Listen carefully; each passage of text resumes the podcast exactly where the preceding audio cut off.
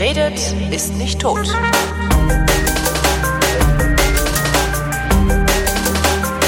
Ich habe das ungeheure Glück, von Gero Neugebauer empfangen zu werden. Gero Neugebauer ist Politikwissenschaftler, hat ehemals am Otto-Suhr-Institut der Freien Universität Berlin gearbeitet, forscht zu Parteien, insbesondere zur SPD. Und ich hoffe, dass er mir ein wenig Licht ins Dunkel bringen kann, sprich den Wahnsinn dieser Tage mir erklären kann. Hallo, Herr Neugebauer. Hallo, Herr Klein. Können Sie mir den Wahnsinn erklären?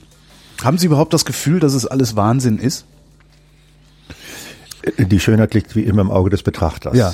Wenn man sagt, wir haben ein Parteiensystem, das äh, setzt sich zusammen aus verschiedenen Akteuren, Parteien und die haben Beziehungen untereinander, miteinander, mhm. gegeneinander, wie auch immer, dann guckt man immer auch nach, wie stark ist die eine, wie schwach ist die andere, wie nähren die sich, woher holen die ihre Potenziale, ihre ja. Kraft aus den Wählern, aus den Programmen und anderen Sachen mehr.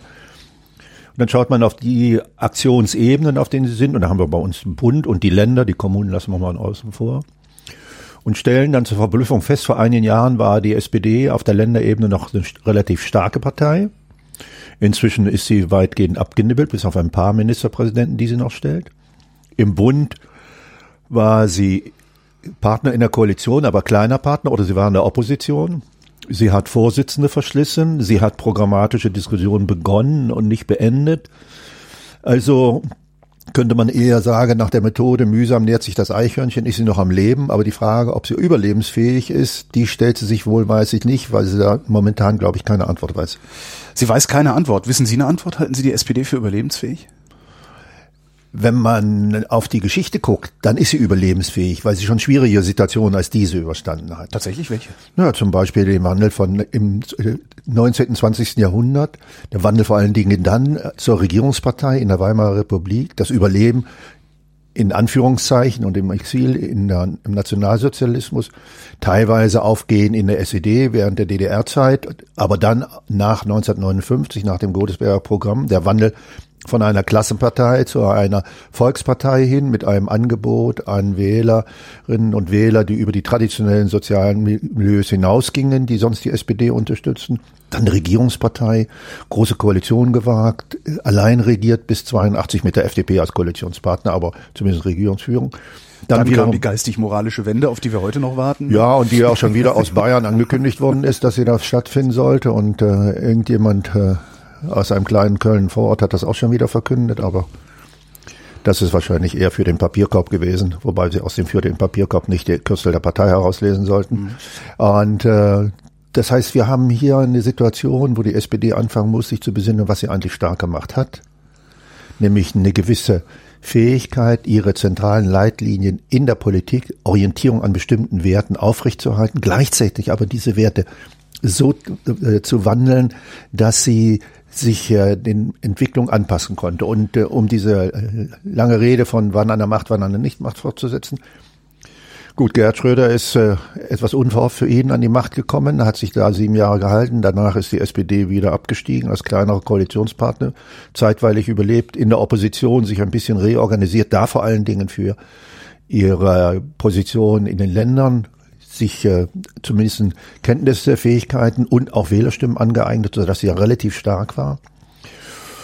Aber mit auch, der Koalition. das ist in die Hose gegangen mittlerweile, ne? Ja, auch das ist in die Hose gegangen, was ja heißt, dass die SPD früher auf der Länderebene noch als Führungskraft akzeptiert wurde, heute als Führungskraft nicht mehr so akzeptiert wird.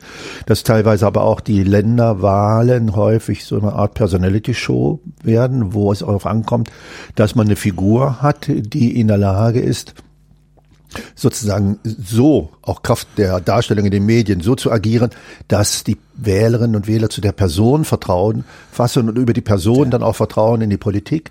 Der sogenannte Landesvater. Der Landesvater, das, ne? die Landesmutter. Äh, Frau ich komme aus Nordrhein-Westfalen, da hatten wir dann immer Johannes Rau seinerzeit so als, als Lichtgestalt. Ja, und dann mal als Mütterchen Frau Kraft, aber das war ja da dann war ich schon weg. Ja, und ja. Ob das dem Land geschadet hat? Dass ich weg, nein, äh, gar nicht. Gut.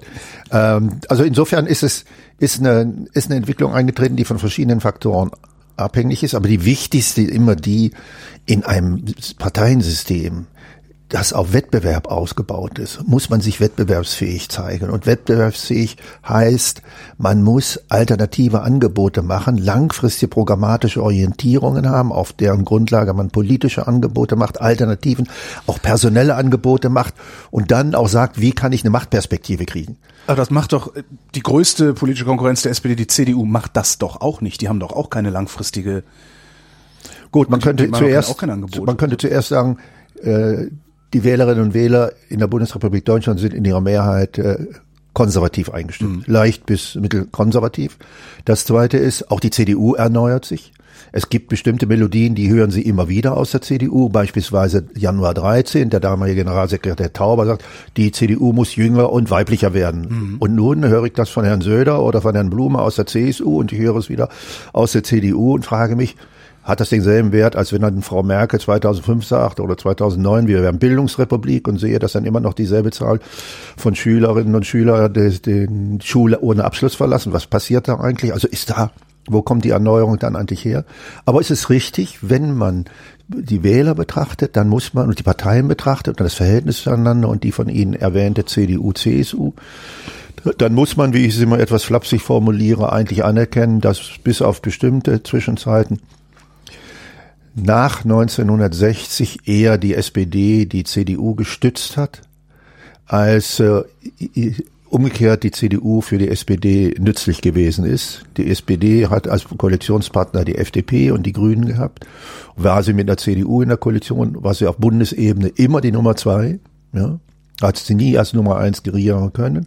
Und das zeichnet auch das Wettbewerbsverhältnis auf der Bundesebene mhm. auf. Auf der Länderebene ist es eben tatsächlich mal ein bisschen anders. Und seitdem die Grünen dazugekommen sind und sogar die Linken einen Ministerpräsidenten stellen, haben wir Koalitionen, die möglicherweise auch Perspektiven für den Bund andeuten, aber die auch deutlich machen, dass die SPD nun sehr viel mehr als früher gezwungen ist, deutlich zu machen, was unterscheidet sie was ist ihre sogenannte Unique Selling Proposition, das heißt das Einzigartige, was sie allein darstellt.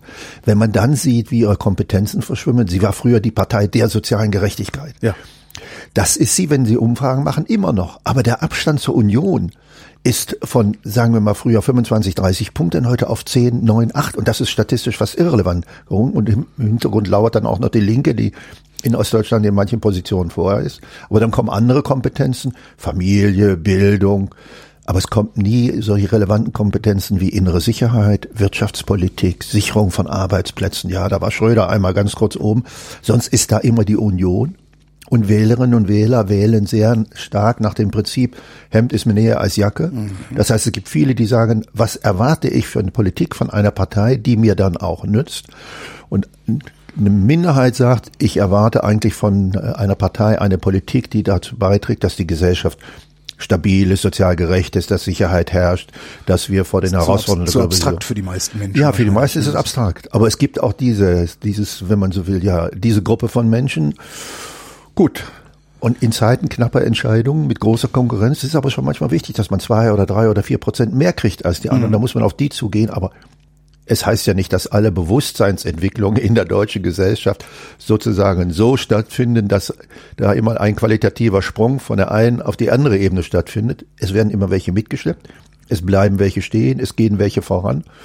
Ja, und so haben sie dann eine Situation, dass eine Partei, die heute auf dem rechten Rand fischt, sich als die neue soziale Kraft kennzeichnet, und Wähler, die früher die andere soziale Kraft gewählt haben, sagen, nee, die kümmern sich heute zu viel um Kultur und um Fragen, die eigentlich mit meiner sozialen, ja, meiner sozialen Situation nichts zu tun haben. Da gehe ich doch lieber zu den anderen, auch wenn die möglicherweise sich nur dadurch auszeichnen, dass sie Probleme artikulieren, aber keine Vorschläge zu ihrer Lösung machen von abstrusen wie Renten, Rentenerhöhung nur für ältere Deutsche, mal abgesehen. Ne? Das haben die nicht wirklich gesagt. Doch, haben sie wirklich gesagt. ja. Ähm, ich, ich bin eigentlich klassisches SPD-Milieu. Äh, ich komme aus vergleichsweise kleinen Verhältnissen, ähm, habe dann studieren dürfen, äh, habe den Aufstieg irgendwie hingebracht, äh, verdiene ganz gut. Also eigentlich müsste ich SPD wählen. Ähm, ich habe aufgehört, überhaupt nur in Erwägung zu ziehen, SPD zu wählen, als äh, oder nachdem Gerhard Schröder äh, mich mit seiner Agenda 2010 in Angst und Schrecken versetzt hat, was meine Zukunft angeht, insbesondere auch meine Zukunft im Alter. Ähm, hat Schröder der SPD geschadet oder bin ich da eher ein Einzelfall? Nein, Sie sind kein Einzelfall. Wenn ich das übersetze, dann sage ich, Sie sind einer der Wähler, die keine Probleme hatten, auch 98 noch SPD zu wählen, dann aber feststellen mussten, dass mit der Politik der Agenda 2010 zentrale Werte der SPD verraten worden sind, nämlich der zum Beispiel der Gerechtigkeit. Ist es gerecht, jemanden, der lange Zeit gearbeitet hat und arbeitslos wird, dann auf einmal auf nach einer kurzen Zeit eines Arbeitslosengeldes eins mit einer 60-prozentigen äh, Arbeits, mit einem 60-prozentigen Arbeitslosengeld, bezogen jetzt 60 Prozent aus früherer Einkommen, nun auf ein niedriges Niveau herabzuschweißen, wo er früher in der Folge dann Arbeitslosenhilfe 50 Prozent des Einkommens und der Wert soziale Sicherheit, dass Leute gesagt haben, jetzt habe ich lange gearbeitet, und nun soll ich A, länger arbeiten, Rentenreform aber bei Müntefering erst gemacht. Mhm. Und dann die Frage, was kriege ich dann eigentlich? Dann die nächste Frage, wenn jetzt soziale Sicherheit, Finanzminister Hans Eichel gekommen, nachdem Lafontaine gegangen ist, heute als Sparen definiert wird, dem Staat, den Staat entlasten von Aufgaben der sozialen Sicherung, und zwar fürs Nachhinein, sondern mehr sagen, nö, soziale Sicherheit ist eher ein Problem, was wir dadurch lösen wollen, was wir die Leute mit mehr Kenntnissen, Fähigkeiten, Qualifikationen ausrichten, ihnen mehr Mut geben, positiv formuliert, doch in eine Phase, wo sie sagen, jetzt bin ich nicht mehr so sicher über meinen Laufbahn, sagen, machst du eine Qualifikation oder wechselst den Job oder machst alle so eine Sachen mehr. Nein, nein, das ist schon ganz typisch, da sind sie gar nicht allein. Vielleicht untypisch, dass jemand, äh, der dann äh, na, zu diesem Zeitpunkt noch keine 30 Jahre ist oder 30 Jahre alt geworden ist, sagt, äh, dass äh, die Politik so ich wollte, Ich wollte mal Beamter werden nach dem Abitur und bin dann Freiberufler geworden. Also, das ist ohnehin schon eine Zumutung im psychologischen Sinne für mich gewesen. Das heißt, ich hatte mich so ein bisschen darauf verlassen, dass in Zukunft trotzdem alles gut wird. Ähm, konnte ich mich aber nicht darauf verlassen. Bisher ist alles gut gelaufen, aber nach wie vor denke ich, ich weiß nicht, wovon ich im Alter leben soll.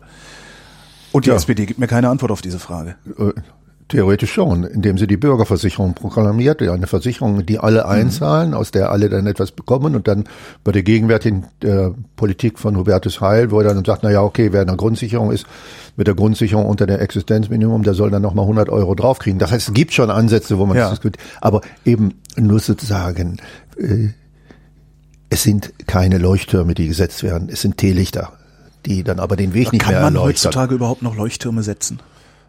Ich meine, ja, wenn, man wenn, muss wenn jetzt einer hingeht und sagt, so, äh, alle Rentner 1000 Euro bezahlt aus Steuern oder was weiß ich, Meinhard Miegel hat vor 20, 25 Jahren mal vorgeschlagen, äh, wir machen eine Grundrente, 52,5 Prozent des pro Kopf BIP. Das Ganze schreiben wir in die Verfassung, sodass damit keine Politik mehr gemacht werden kann.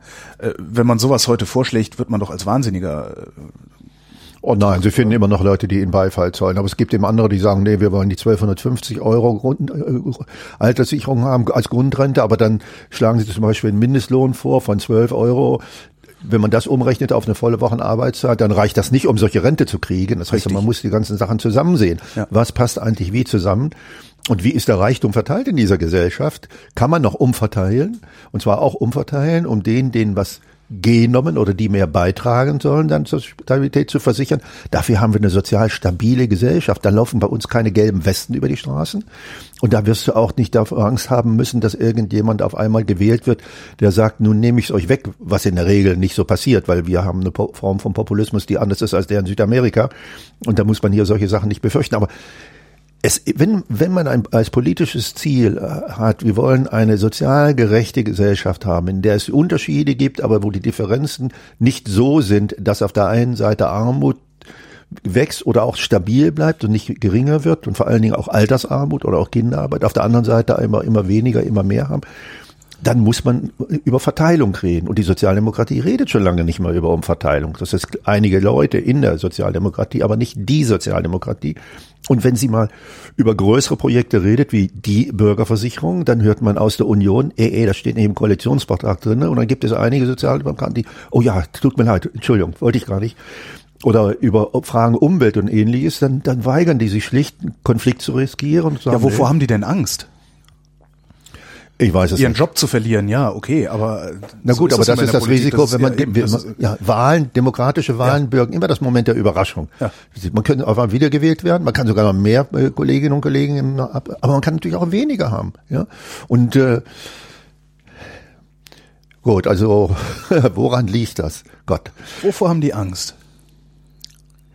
Nach meiner Auffassung haben sie Angst vor einer ist, äh, sie haben eine Angst, die resultiert aus Ungewissheit. Aus Ungewissheit über das, was die Zukunft bringt, aus Ungewissheit darüber, was sie, weil sie nicht wissen, sind wir eigentlich vorbereitet? Und dann, wenn sie überlegen, wie haben wir uns vorbereitet, stellen sie fest, wir haben uns gar nicht vorbereitet. Die Diskussionen, die zum Beispiel unter Gabriel geführt sind über Deutschland Perspektive 2025 und äh, künftigen Gesellschaft, so ist alles ange angefangen und abgebrochen worden. Es ist nicht, das letzte Programm der SPD stammt aus dem Jahr 2007, Hamburger Programm. Es, äh, da sind verschiedene Werteorientierungen drin, aber wenn man jetzt gehen würde, 2007 und heute, ja, und in der Zwischenzeit kann man vielleicht sagen, da gut, polemisch formuliert, da hat man eine Diskussion, ob dann äh, vielleicht der Bildschirm mit einem Arbeiterhaushalt 55 Zoll oder 66 Zoll breit sein soll. Und da unterschieden sich dann nicht mehr so sehr. Aber mit der Finanzkrise hat sich das auf einmal geändert. Mhm. Kurzarbeitergeld, ja, Drohung der Arbeitslosigkeit und ähnliche mehr, Disziplinierung der Gewerkschaften. Die SPD führt, weil sie nicht mehr in der Regierung ist, keine Politik durch, die, was die deutsche Sozialdemokratie immer ausgezeichnet hat, auch zur Sicherung ausreichender und höherer Einkommen der Beschäftigten geführt hat der Streit mit der Sozialdemokratie geht natürlich schon, der Gewerkschaften geht natürlich schon auf das Jahr 2000, 2003, also auf die Einführung äh, der Hartz IV, auf die Diskussion der Hartz IV-Reform zurück. Das heißt, dass auf einmal stellen Sie fest, wir sind gar nicht gerüstet. Was ist dann eigentlich unsere langfristige programmatische Orientierung?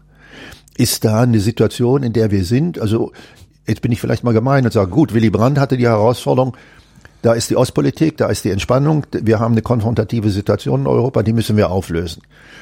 Heute hätte man sagen können, wir haben eine Situation, die Globalisierung bricht sich Bahn. Wir haben immer schon äh, globale Warenströme, Dienstleistungen gehabt, mhm. aber das nimmt sehr rapide zu. Die Kräfteverhältnisse ändern sich. China taucht auf.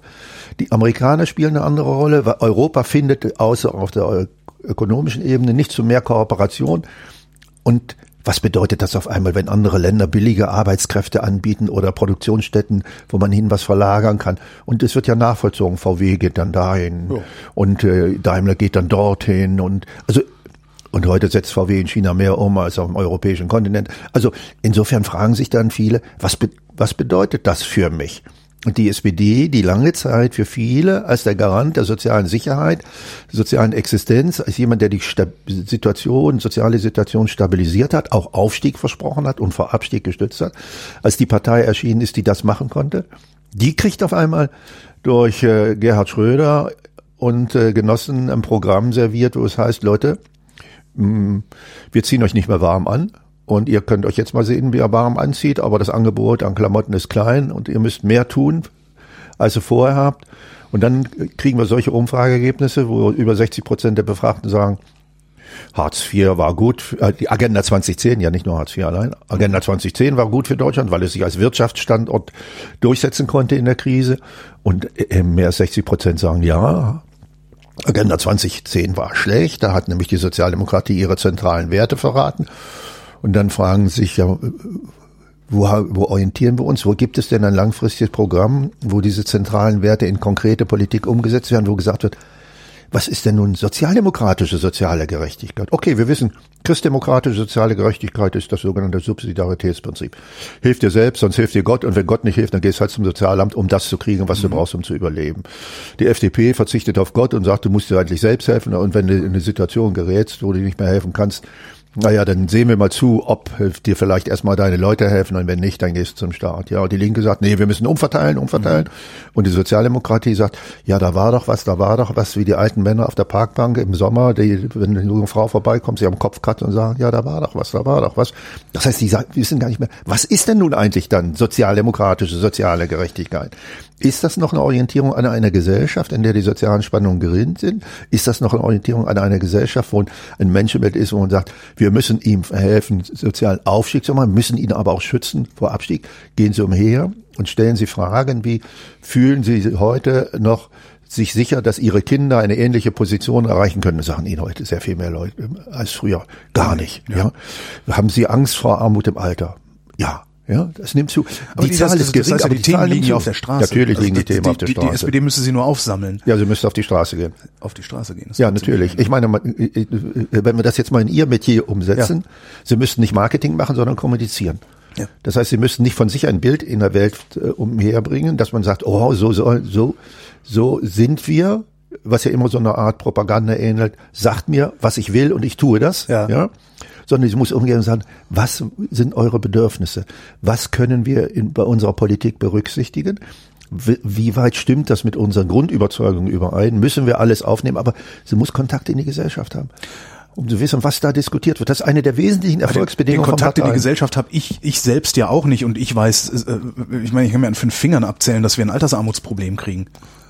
Das, das kann ich mir ja ausrechnen. Äh, dazu muss ich ja noch nicht mal auf die Straße. Und trotzdem sehe ich die SPD sich nicht um dieses Problem kümmern. Na gut, ich bin kein Experte für Altersarmut, obwohl ich schon Jahrzehnte auf dem Sozialgericht sitze, aber jetzt bei Rentenfragen, früher für Arbeitsamtssachen wo ich mit solchen Hartz-IV-Fällen, äh, nicht ja. Hartz-IV-Fällen, aber Arbeitslosenfällen äh, schon konfrontiert worden sind. Naja, ich meine, wenn 20 Prozent weniger als 11 Euro die Stunde verdienen, dann kann man sich ausrechnen, wie viel Rente die bekommen. Und ja, das, das kann man machen. Ja, das kann man machen. Und Sie sehen ja auch, es gibt so bestimmte kleinere äh, Reparaturen, ja, aber die Frage ist, ob dieser alte, äh, alte Slogan über die SPD, die SPD sei die Reparaturbrigade des Kapitalismus, heute noch stimmt, ja, oder ob sie sagen, nein, wir haben tatsächlich einen Veränderungswillen, wir wollen gar nicht ökonomische und das darauf beruhende gesellschaftliche System verändert. Reform ist unser Ziel seit hundert und was Jahren, ja, inzwischen seit hundert und was Jahren und mehr sogar. Aber wir müssen größere Schritte machen. Wieso gibt es Länder wie beispielsweise Österreich, wo man ein Versicherungssystem hat, wo ein ganz an, wo mehr, sehr viel mehr Leute einzahlen und das Rentenniveau allgemein höher ist? Das ist sprachlich nicht so weit weg, ja. geografisch nicht so weit weg. Könnte man sehen, wie das läuft. Sicherlich gibt es ja Unterschiede zu dem unseren System. Aber wieso das alles? Wenn ich heute hingehe und sage, wir müssen, um Altersarmut zu verhindern, Renten erhöhen, dann heißt es für die, die Renten heute äh, Beiträge zahlen, Rentenerhöhung. Ja. ja. Und die kriegen und sagen, warum sollen wir denen denn unser Geld geben? Wir haben doch gar nicht genug, um genügend abzugeben. Und wenn, dann kommen sie zu, zu der anderen Form und sagen, ja gut, dann Einkommen erhöhen. Einkommen erhöhen, schreien dann wieder Unternehmer. Das kostet Arbeitsplätze, dann geben wir lieber, weiß der Teufel nach Tschechien, nach Ungarn, in polynesische Knastwerkstätten oder wo auch immer hin. Ja? Und dann beginnt nur die Diskussion und die fragen sich, wie sind die Einflüsse verteilt? Und wenn heute ein Verkehrsminister propagiert, Leute, rast doch über die Autobahn, euch kann ich da nicht festhalten, gleichzeitig aber auch zugibt, dass er sowieso nicht rasen kann, wie er will, weil dauernd Verstopfung ist, dann frage ich mich, der logische Schluss aus permanenter Verstopfung ist Verstopfung aus, auflösen durch eine bestimmte Mindestgeschwindigkeit oder Höchstgeschwindigkeit, mhm. aber nicht einfach zu sagen, ja, du könntest die Freiheit haben, wenn. Und äh, wie gesagt, und wenn äh, etwas unsortiert gesprochen, wenn die Sozialdemokratie sagt, wir müssen die gesellschaftliche Entwicklung so prognostizieren, dass wir auf einen Fall zukommen, den wir verhindern müssen, nämlich breit gestreute Altersarmut. Und selbst wenn das in 25 Jahren ist, dann reicht es nicht aus, heute einen bestimmten prozentualen Wert für die Rente für das Jahr 2024, 2025 festzusetzen, sondern müssen wir es für 2040 setzen. Und das hatten wir ja schon mal kurz eine Diskussion, wo dann aber wieder diese Diskussion sofort abgebrochen wurde mit dem Hinweis, ey, im Koalitionsvertrag steht das nicht drin, also zieht euch mal zurück. Was ist das überhaupt für ein Vertrag? Ist der rechtlich bindend? Nein, der Koalitionsvertrag ist nicht rechtlich bindend. Kann, keine warum, von den Sachen kann eingeklagt warum, werden. Warum tun die dann immer so, als wäre das rechtlich bindend? Achso, weil sie sonst die Koalition verlieren. Koalitionen sind äh, Zweckgemeinschaften, Bedarfsgemeinschaften. Ja, also man bedarf einander, um eine Mehrheit zu haben. Man will mit dieser Koalition bestimmte Zwecke erfüllen. Jede Partei sagt, ich kann da ein Projekt durchführen, den anderen muss ich Kompromisse schließen und Kompromisse sind die Seele vom Geschäft, aber das ist auch richtig, ja. Aber auf der anderen Seite ist es kein Vertrag. Und dieser Vertrag, dieser Koalitionsvertrag hat äh, im Unterschied zu allen anderen auch noch so eine Art Revisionsklausel. Nach zwei Jahren setzen sich die Parteien hin und fragen, was haben wir erledigt, was können wir noch erledigt.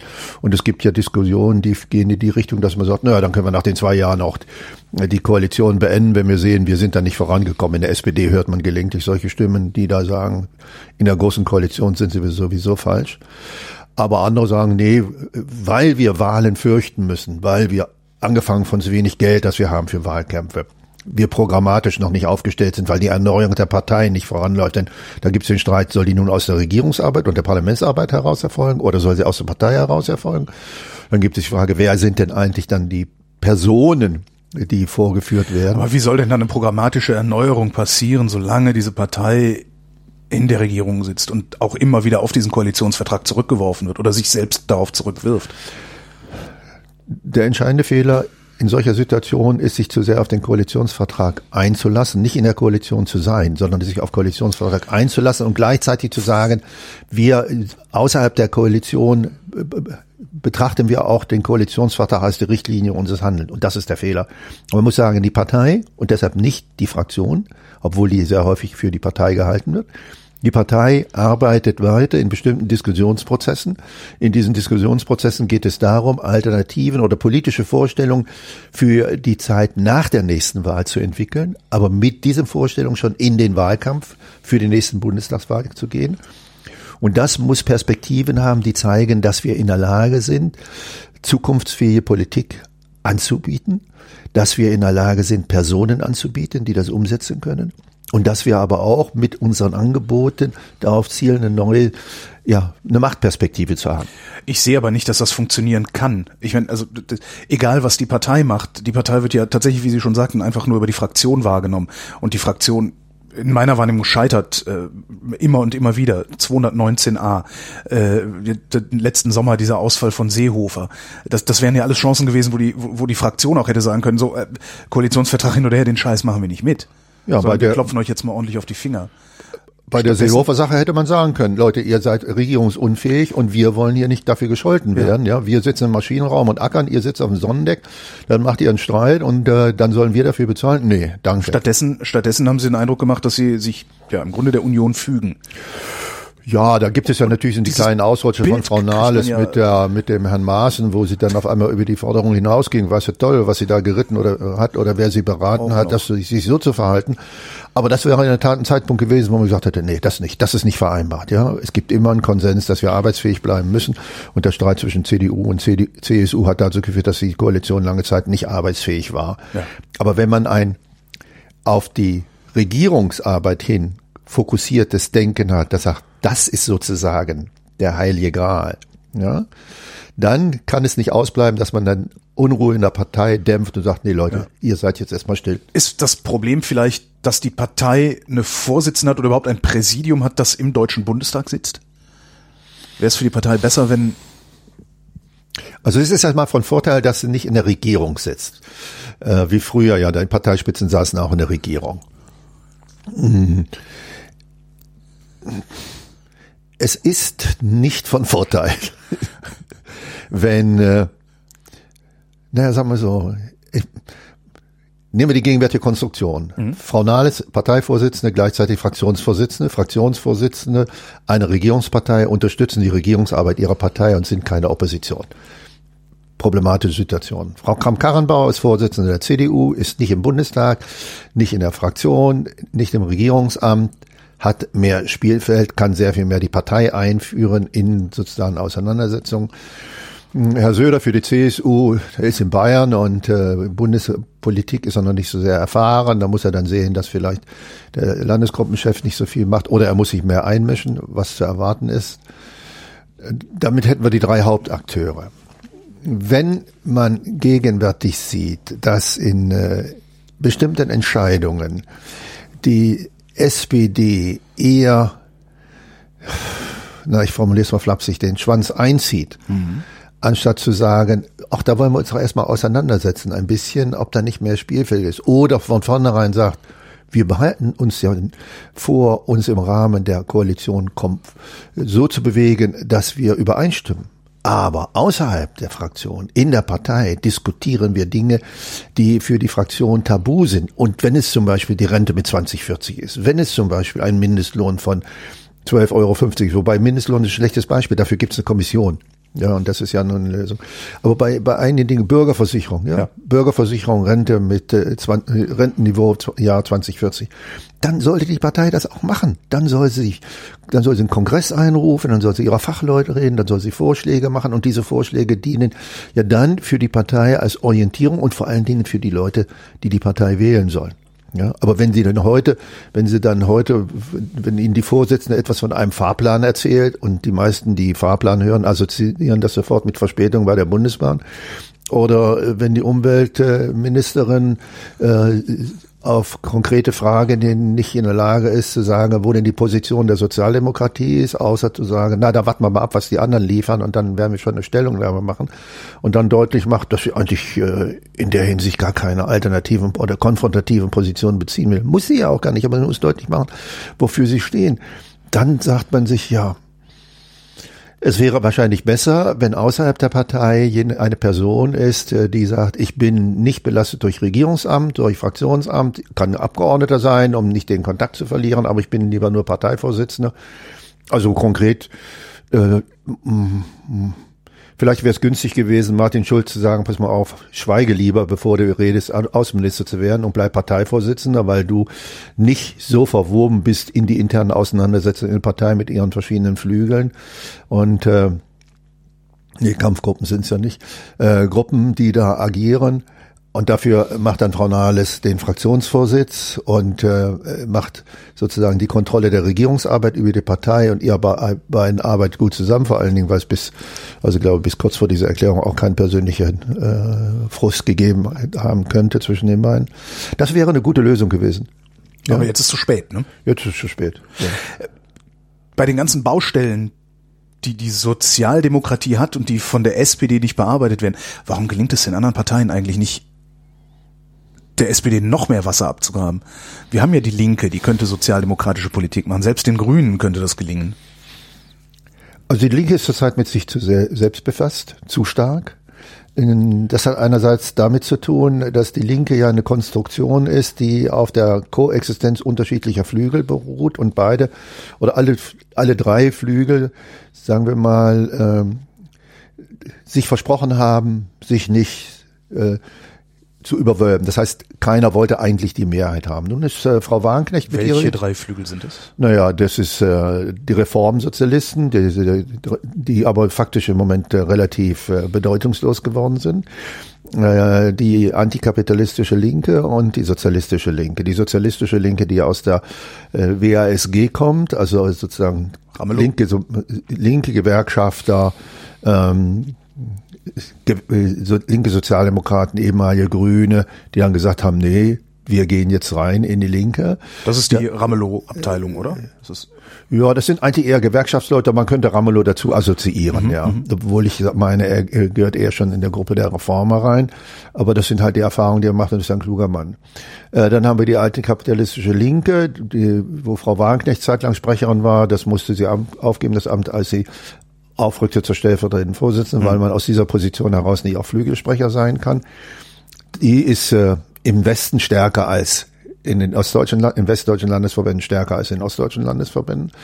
Und dann haben wir die Reformsozialisten, das sind eher äh, Menschen aus den ostdeutschen Landesverbänden gewesen, die gesagt haben, wir können Politik eigentlich nur da umsetzen, wenn wir Regierungsbeteiligung machen.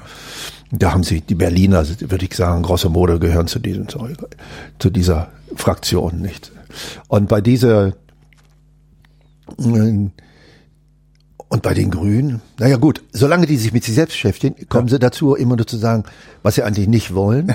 Oder sie sagen, was sie denn wollen. Und jetzt kommt Frau Warnknecht mit ihrer Aufstehen-Initiative, hm, wobei sie nicht in der Lage ist zu erklären, ob nicht doch das ein von ihrem Gatten gefördertes Projekt einer neuen Partei ist. Wenn der sich nämlich an Frankreich orientiert, könnte man sagen, na ja, vielleicht hat er doch eine Idee, eine neue Partei. Wenn sie zu der Auffassung kommt, sie kommt in der Linke nicht weiter, als sie bisher gekommen ist, dann wäre es logisch, dass sie sagt, ich gehe da raus, ich mache eine eigene Partei und versuche das, was ich organisiert habe, auch als Unterstützer zu kriegen. Aber wenn sie das haben will, dann greift sie in Wählergruppen rein, die da ich sagen. Ich wollte gerade sagen, also dann fragmentiert er äh, am linken Rand ja noch stärker. Ja, und sie kriegt auch Wähler, die da sagen, taffe Frau, aber in der falschen Partei. Und äh, warum soll ich die wählen gehen? Das ist mir dann lieber, ich glaub, äh, sie agiert da so. Das heißt, die, die Linke wird äh, auf die Art und Weise eher schwächer als stärker. Und bei den Grünen, naja gut, die Grünen besetzen zurzeit in den Umfragen gute Positionen. Sie haben ein neues Personal, das wirkt frisch. Der Herr Habeck ist äh, dabei, eine Sprache zu sprechen, die sich unterscheidet von dem, was man früher als Politsprech hörte. Mhm. Äh, Frau Baerbock tritt viel lockerer auf. Es gibt keine Flügelkämpfe innerhalb der Grünen, die sichtbar werden. Es gibt keinen politischen Konflikt, in dem die Grünen so Positionen einnehmen, dass sie das erfüllen, was die CSU immer herbeischwört, zu sagen, oh, das sind ein, die wollen immer bestimmen, wie wir leben und so Vorschriften machen, was Scheuer gerade wieder vorführt mit seinen Fahrverboten, ja, aber ja. na gut, okay. Und äh, Sie gewinnen aber auch dadurch, weil sie politische Themen hochhalten, die jetzt auf einmal zur Erfahrung der Menschen geworden sind oder vieler Menschen. Heißer Sommer, Klima. Ist das tatsächlich gut, was da passiert mit Klima? Müssen wir da nicht eingreifen? Übereinstimmung in bestimmten Wertorientierungen. Also wenn Grüne vom Schutz der Natur und konservative Christen vom Schutz der Schöpfung reden, dann haben sie im Grunde genommen dasselbe Objekt vor den Augen. Ja? Das heißt, da gehen die, die, die Sachen weiter und die Eingewöhnung der Grünen in den politischen Prozess, angefangen mit äh, Rot-Grün, mhm. hin über die Landesregierung und über die kommunalen Kooperationen. Das führt ja heute dazu, dass sie sagen, also früher haben wir mal für die Ministranten des Teufels gehalten, aber heute sehen wir, das sind ja ganz normale Leute und die wollen ja uns nicht dauernd irgendeinen Tag mit hohem Gemüse und mit hohen Benzinpreisen und so beschweren. Das darüber reden heute ganz andere. Gut, in konfrontativen Situationen, Konfliktsituationen kann es sein, dass man dann sagt, ah, ich wähle doch lieber das Gewohnte, aber die Grünen erobern sicher Feld. Trotzdem gibt es noch einen Rest Sozialdemokratie, Die Hards, Leute, die sagen, ich wähle auf Dalbe komm raus Sozialdemokratie und es gibt noch eine Reihe, eine Reihe von Leuten, die sagen, ich könnte mir vorstellen, wieder Sozialdemokratie zu wählen, wenn ja, werden sie erkennbar. Aber die Frage ist, die Leute aus der Sozialdemokratie zu den Linken abgewandert sind, sind entweder dort geblieben oder über die Linke hinaus ins Nichtwählerlager gegangen. Und da sitzen sie erst einmal. Die, die AfD wählen, wählen die AfD als Protestpartei, nicht weil sie glauben, die AfD würde was umsetzen, sondern weil sie wissen, die AfD redet über Dinge, über die die Sozialdemokratie beispielsweise nicht redet. Glauben Sie, es ist eine Protestwahl?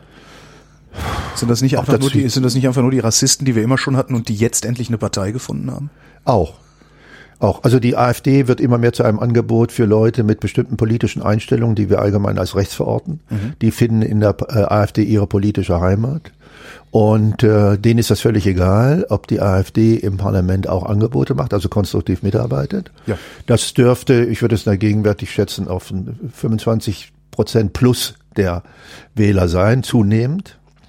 Und dann haben wir einen relativ großen Anteil von Wählern, Wählerinnen und Wählern, insbesondere auf der Landesebene und auch auf der kommunalen Ebene, aber auf der Landesebene, die lassen sich von Themen wie Europa oder sowas nicht so, oder EU nicht so sehr ähm, beeinflussen, sondern für die sind die Leistungen wichtig. Wenn die Landesregierung ihre Leist, versprochenen Leistungen im Verkehrswesen, im Bildungswesen, in, weiß der Teufel, in verschiedenen Sachen, im Ausbau der Verwaltung oder im Zugang zu öffentlichen Dienstleistungen nicht erfüllt, dann sagen die, Dafür kriegen die jetzt einer, brate ich denen einen über. Mhm. Und äh, so Querschnittsthemen wie beispielsweise Migration, das geht ja vom Bund bis auf die Kommune und sind nur für jene interessant, die da sagen, aha, da können wir ja mal sehen, die geben den anderen, was sie mir verweigern, da kriegen die erst eine Wohnung, obwohl ich auch eine haben möchte, selbst wenn man eine hat, aber die anderen haben eben eine schlechtere. Aber das, das zählt dann einfach nicht, bis hin zu jenen, die da sagen, ich habe eigentlich keine materielle Not aber ich habe Angst, äh, dass da demnächst eine Moschee steht. Und wenn ich mir ein 160 Seelen Dorf in der Uckermark angucke und sage, die haben ja, da kommt einmal im Laden, einmal in der Woche ein Bäckerladen vorbei. Was soll da eine Moschee in der Kreisstadt? Die hat ja nicht mal genügend äh, Publikum. Dann weiß ich, dass es irreal ist, aber solche irrealen Ängste kann man nicht mit Fakten begegnen. Also muss man sagen, okay, da seht ihr was zu. Aber es ist in der Tat richtig. Die AfD gewinnt zunehmend an Unterstützung bei Leuten mit rechtsextremen Einstellungen, latenten oder manifesten. Manifeste sind eben solche, die dann auch sagen, ich bin nicht nur fremdenfeindlich und rassistisch, ich bin Anhänger des, ich will ein völkisch-nationales System haben und ich bin auch zur Not bereit, Gewalt anzuwenden und antisemitisch bin ich bei Bedarf auch. Und während andere sagen, na ja, ich mag keine Fremden nicht und aber auf die würde ich nicht einhauen. Und wenn die mir was klauen, dann äh, will ich das schon lieber behalten, was die mir da wegnehmen wollen.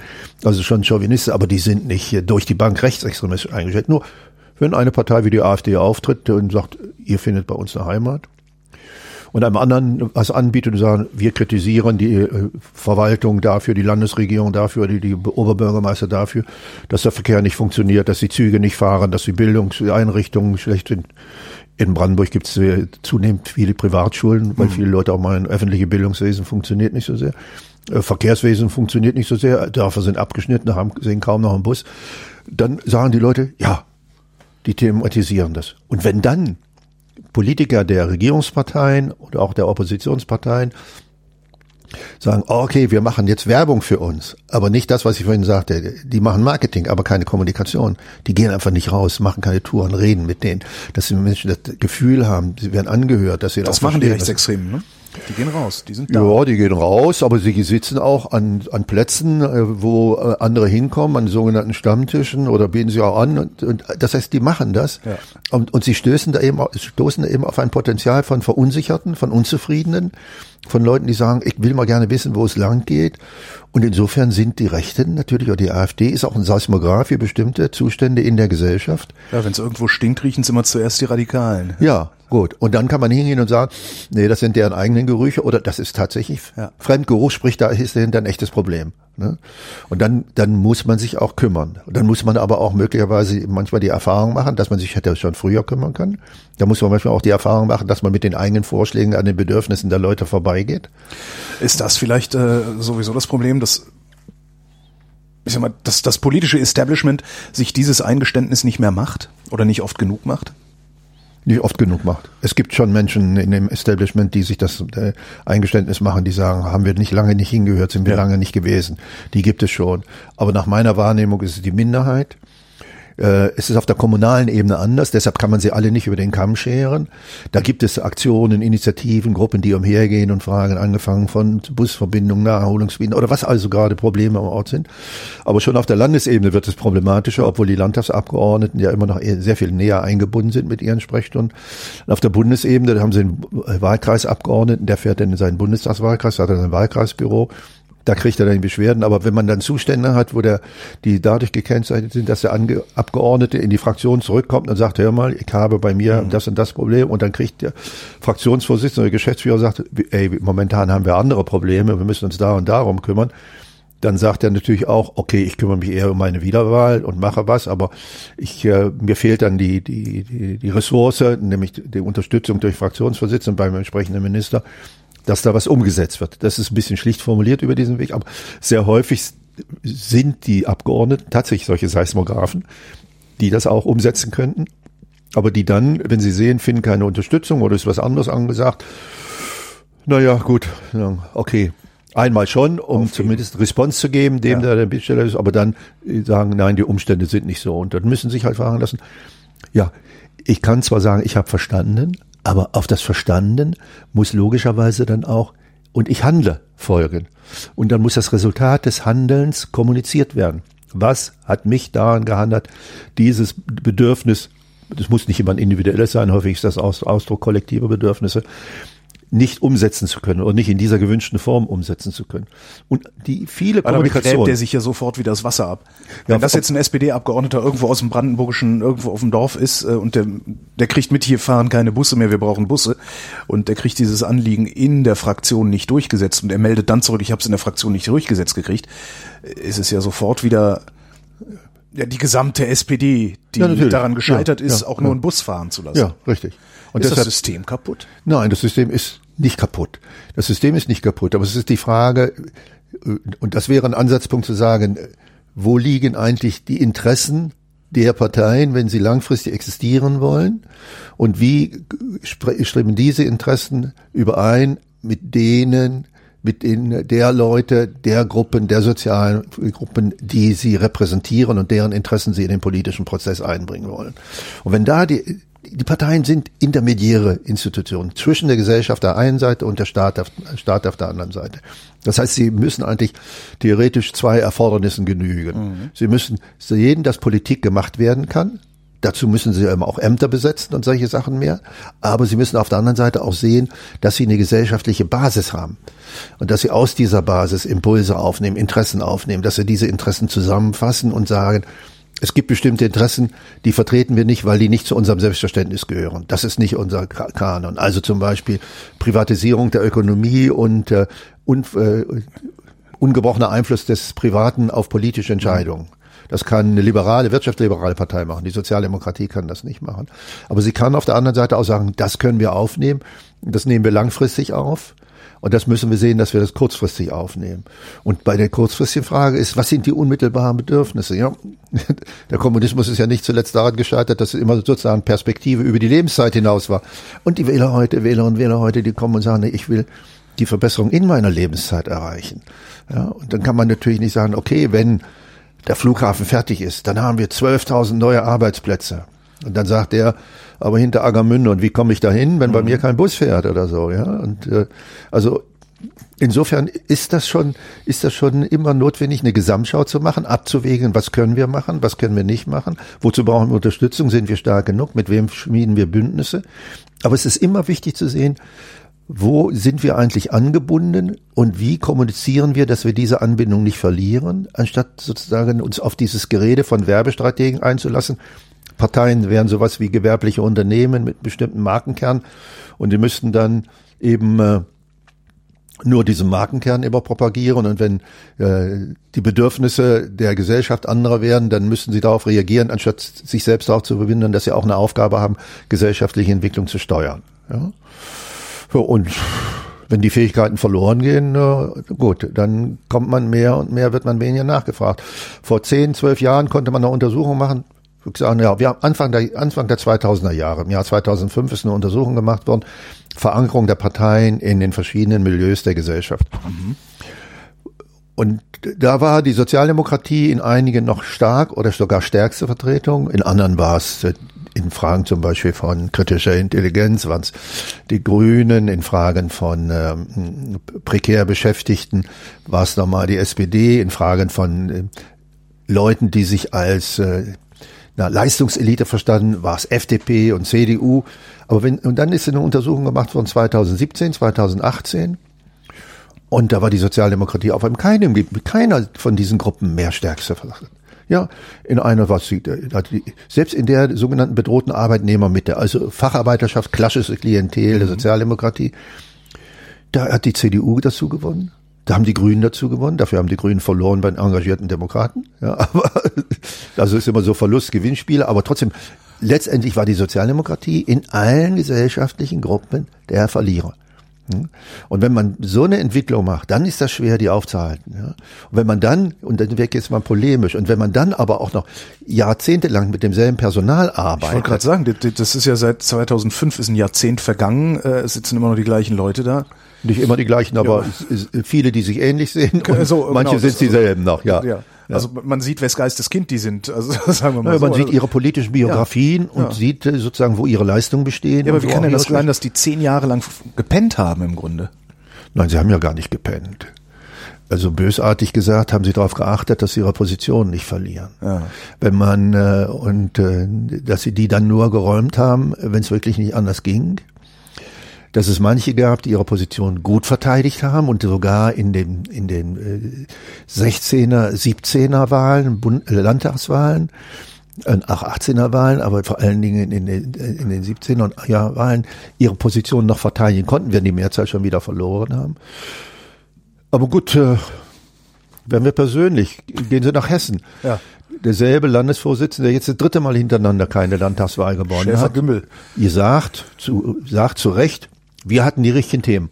Ja. Aber den zweiten Satz, die Leute haben uns aber nicht mehr zugetraut, dass wir das leisten, den sagt er nicht. Trotzdem ja. ist er noch weiter oben in der SPD. Ja, gut. Dann haben wir andere Landesvorsitzende, die sagen, wir haben eine gute Arbeit gemacht, sind aber abgestraft worden. Baden-Württemberg. Allgemein anerkannt gute Arbeit. Nur eben nicht honoriert, weil in dem Moment, wo es darum ging, sich deutlich abzuheben gegen die einen wie die anderen, man sozusagen saß positiv gesehen wie ein Scharnier. Man konnte sich mhm. zu der einen wie zur anderen Seite öffnen, aber auch andererseits zwischen den Stühlen, da kann man auch durchfallen. Und da ist die SPD in letzter Zeit sehr viel häufiger durchgefallen. Und wenn Sie die Entwicklung in manchen ostdeutschen Ländern sehen, dann ähm, muss man sagen, ja, okay, gut. Äh, schwach, schwach, aber jetzt ist Bayern an die Seite ostdeutscher Länder geeilt und insofern ist das nun nicht mehr eine Stigmatisierung ostdeutscher Landesverbände. Sehen wir gerade das Ende der SPD? Früher vielleicht mal bei solchen Sachen zu sagen, als alter Westberliner sind es die Augen, geht zu Runke.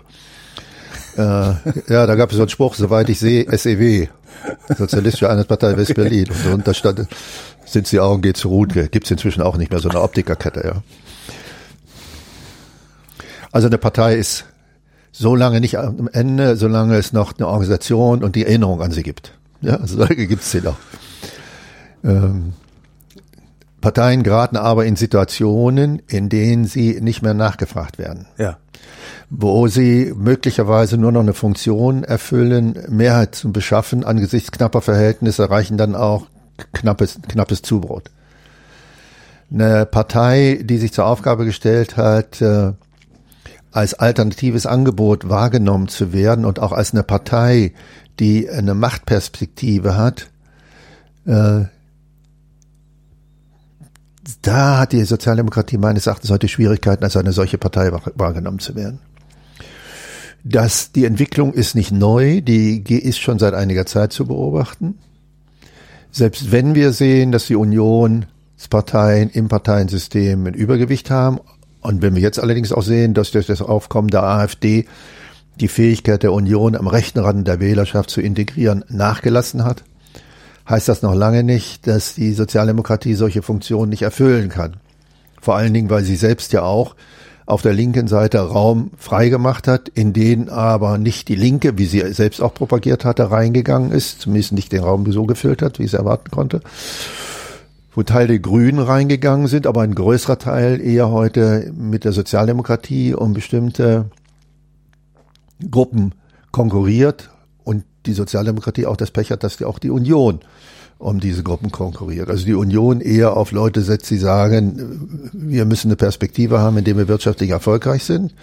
Und die Grünen sagen, ja, wir müssen, äh, wir müssen uns darauf äh, einrichten, dass Umweltprobleme zunehmen, dass äh, Probleme der gesellschaftlichen Entwicklung stärker verknüpft werden mit Klimafragen und solchen Sachen mehr und die dann auf, in Anführungszeichen, aufgeklärte Sozialdemokraten stoßen, die ja sagen, äh, sehe ich bei meiner Partei momentan nicht. Die inhaltlich sicherlich richtige Formel, wir müssen sowohl Umwelt und Arbeitswelt versöhnen, ist dermaßen abstrakt, dass sie nicht nachvollziehbar ist für viele. Ja? Und dann heißt es, wie zum Beispiel in solchen Fragen Bergbau, Gut, okay. Wenn dann irgendwann mal der Betrieb nicht mehr existiert, möchte ich aber schon vorher wissen, welchen Job ich schon vor Ende dieses habe, damit ich nicht gezwungen werde, irgendwann nach dem Motto der Bremer Stadtmusikanten, etwas besser als den Tod findest Finde du überall, auf die Reise gehe und dann möglicherweise mit Kumpanen, die zwar die gleiche Vorstellung haben, aber dann existiere ich irgendwo in der Hütte und habe nicht mehr auf dem Niveau, auf dem ich früher existiert habe mhm. und meine Familie liegt dann bleibt dann zurück. Das heißt, es ist ein ganz andere, das ist eine ganz andere Situation. Und da kommt die Sozialdemokratie mit ihrer Vorstellung des sowohl als auch nicht durch und verliert ein Teil ihrer Anhänger eben an die Grünen und die anderen an äh, die Union.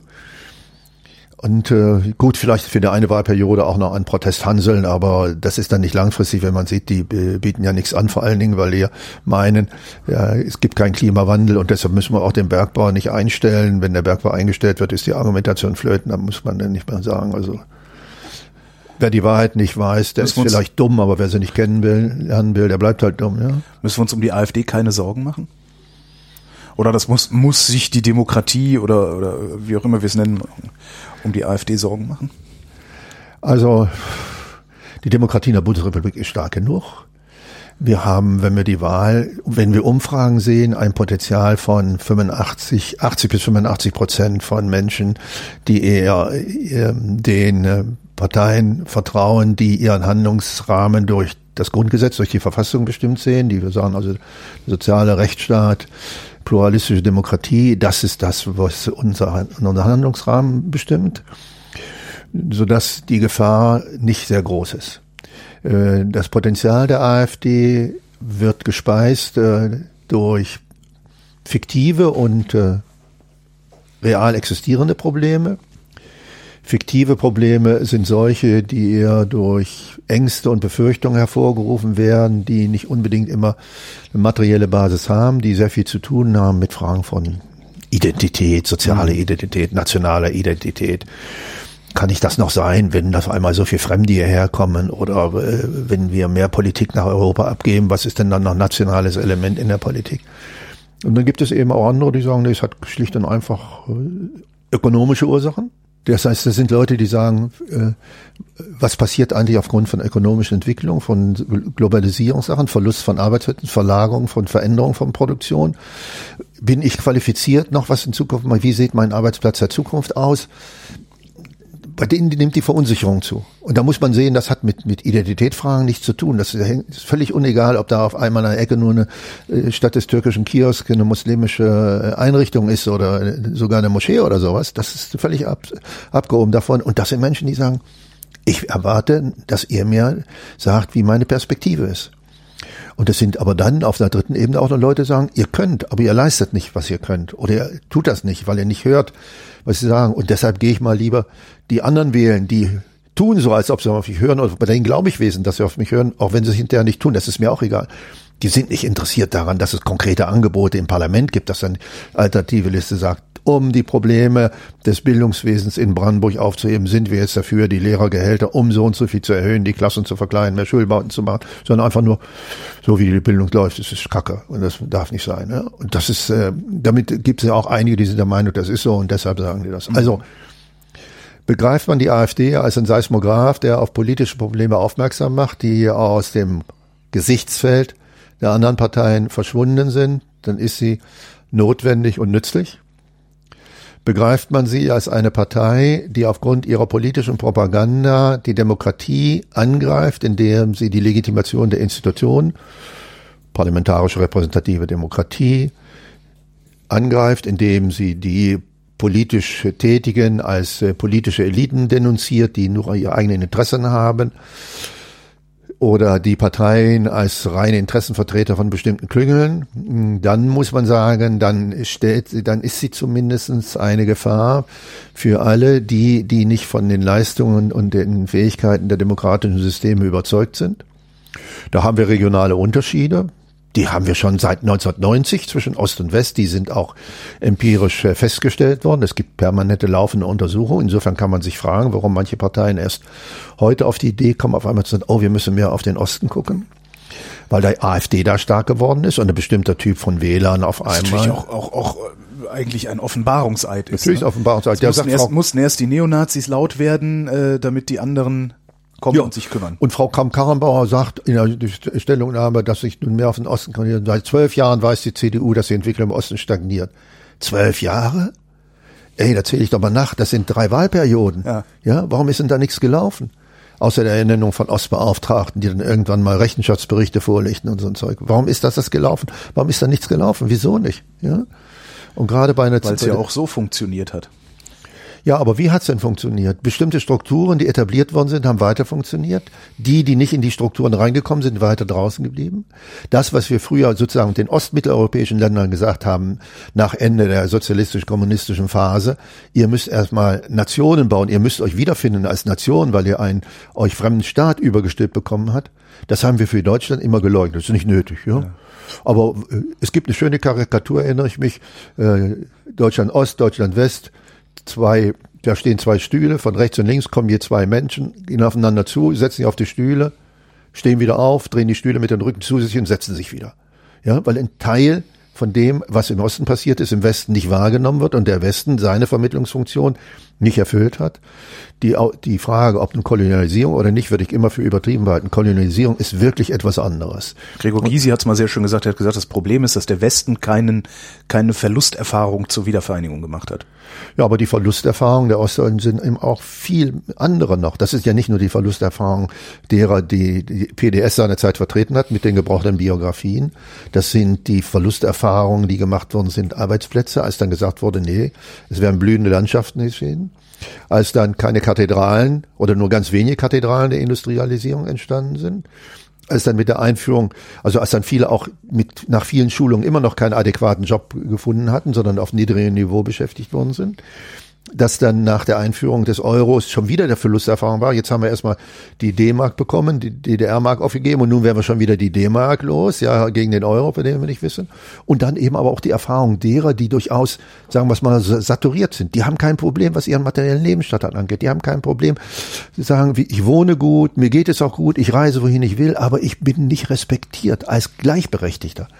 Ja, die, auch diese Gruppe und diese Gruppe, die in Bereichen der Meinungsbildung sehr viel stärker hm. repräsentiert ist als äh, der Teilzeitbeschäftigte äh, 42-Jährige aus einem Dorf äh, aus des Havellandes, der dann nach Berlin fährt, um irgendwelchen niedrig bezahlten Job zu machen oder vielleicht nur nach Nauen, wenn er Glück hat. Das sind alles Menschen, die sagen, nee, bin ich nicht mit zufrieden. Die Linke hat bis ins Jahr 2002 hinein versucht, deren Funktion, also die zu repräsentieren. Von da an ging es bergab, kann man sagen.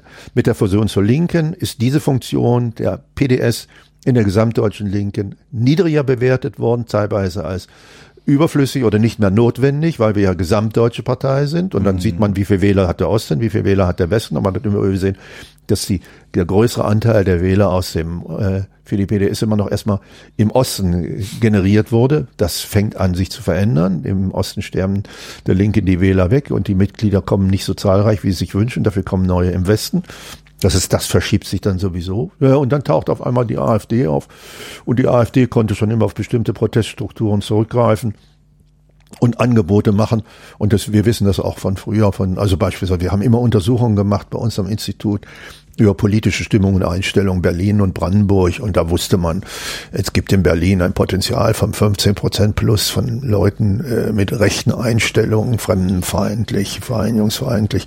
Aber Brandenburg war eine lange Zeit resistent dagegen, weil es sozusagen so eine übergestülpte Identität gab als kleine DDR und es gab dann Personen mit Charisma wie Stolpe. Stolpe.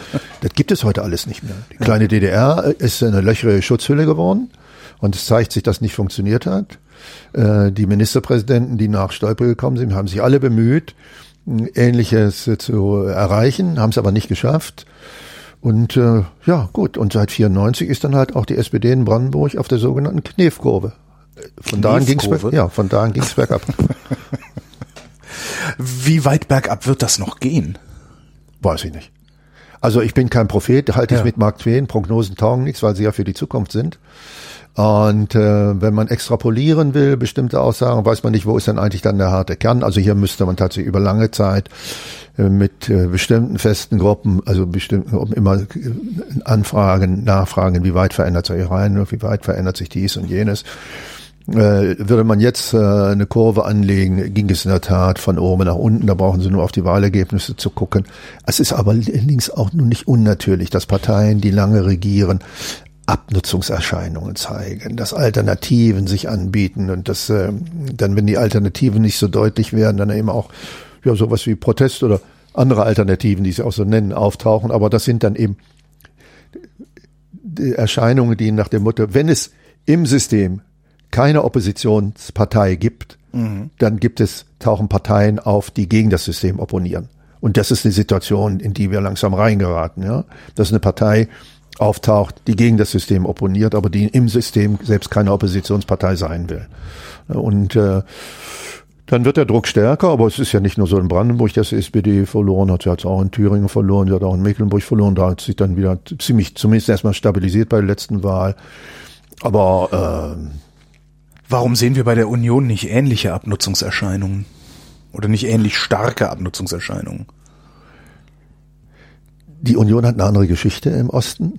Sie ist als Partei fortgeführt worden mit Mitgliederlisten, mit Eigentum, mit Strukturen, auch mit Kooperationsstrukturen, mit der Zivilgesellschaft, also angefangen von Schrebergärtenvereinen über Jagdgenossenschaften bis hin zu Freiwilligen Feuerwehren und ähnlichen Sachen mehr. Ähm, sie ist immer näher an der Regierungspartei CDU gewesen. Das heißt, die Erwartung von dort was zu bekommen, ließ sich leichter realisieren, als wenn man Beziehungen zu einer Partei wie der SPD hat, die nicht so manifest verwurzelt ist in dem System und die vor allen Dingen auch als Regierungspartei nicht in der Lage war, immer das zu leisten, was man erwartet hat. Denke ich mir, das könnte einer der Gründe sein, weshalb die CDU besser ist. Und äh, ja, die DDR war mehrheitlich auch konservativ, die Wählerschaft. Also insofern, äh, PDS war eine konservative Partei.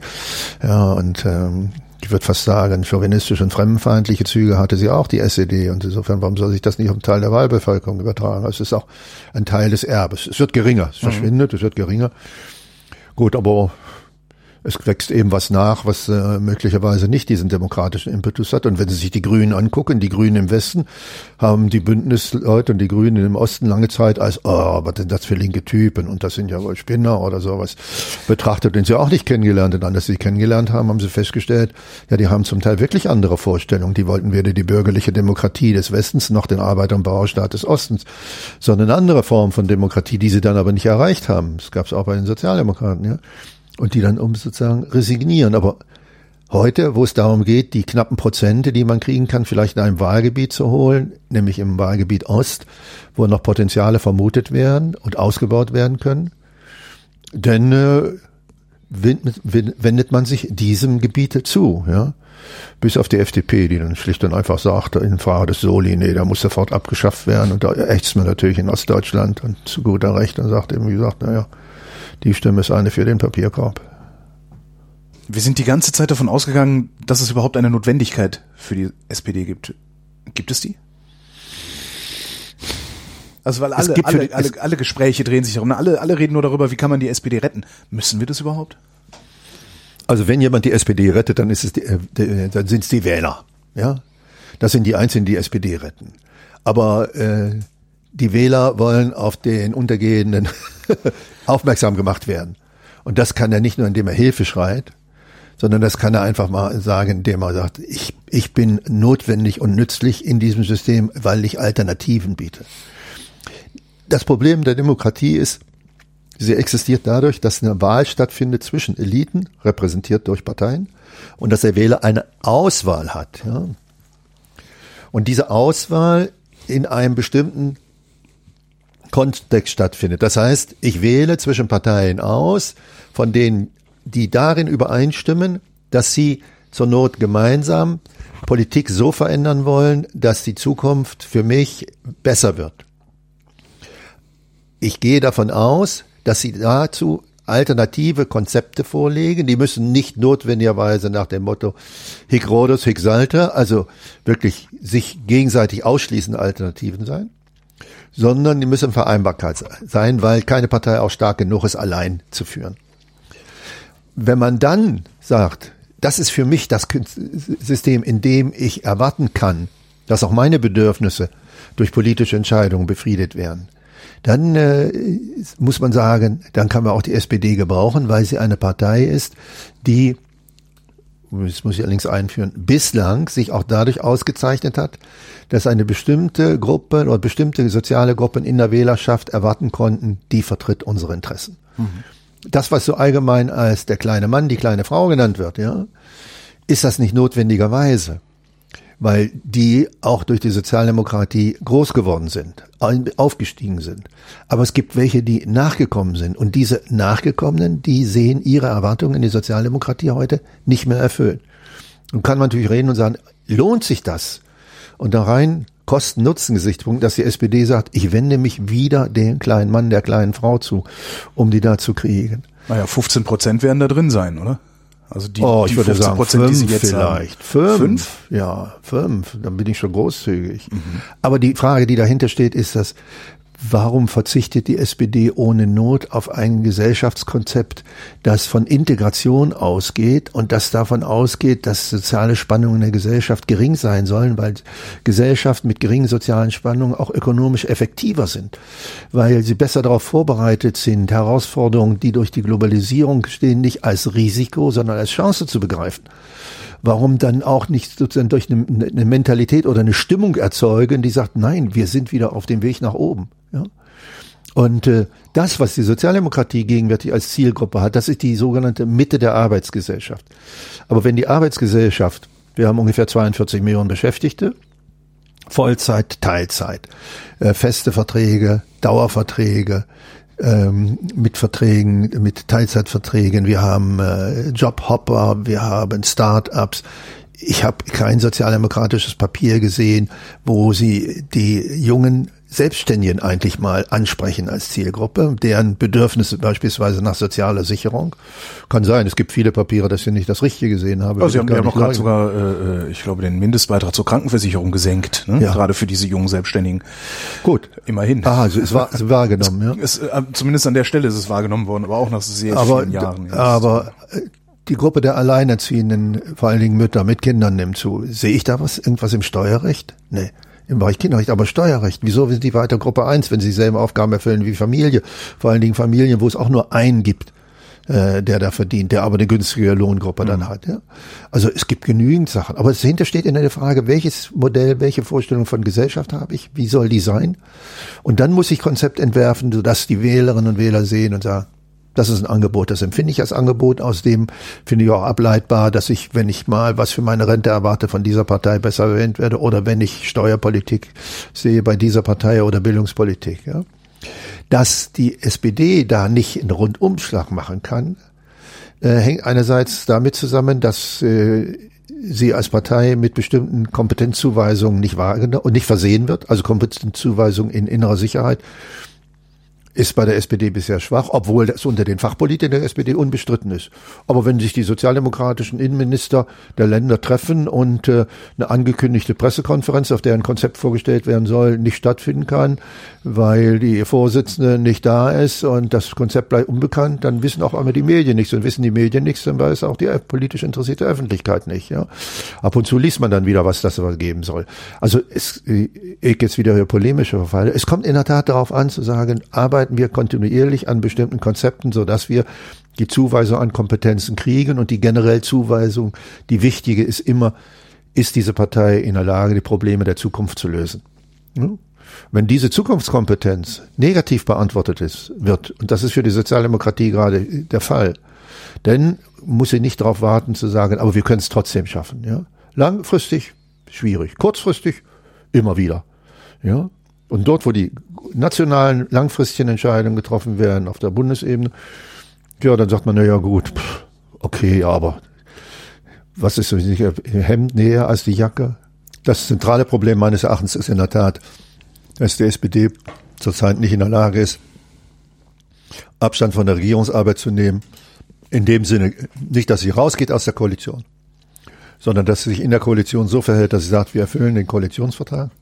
Wir haben aber die Aufgabe, über den Tag hinaus, über das Ende der Koalition hinaus zu denken.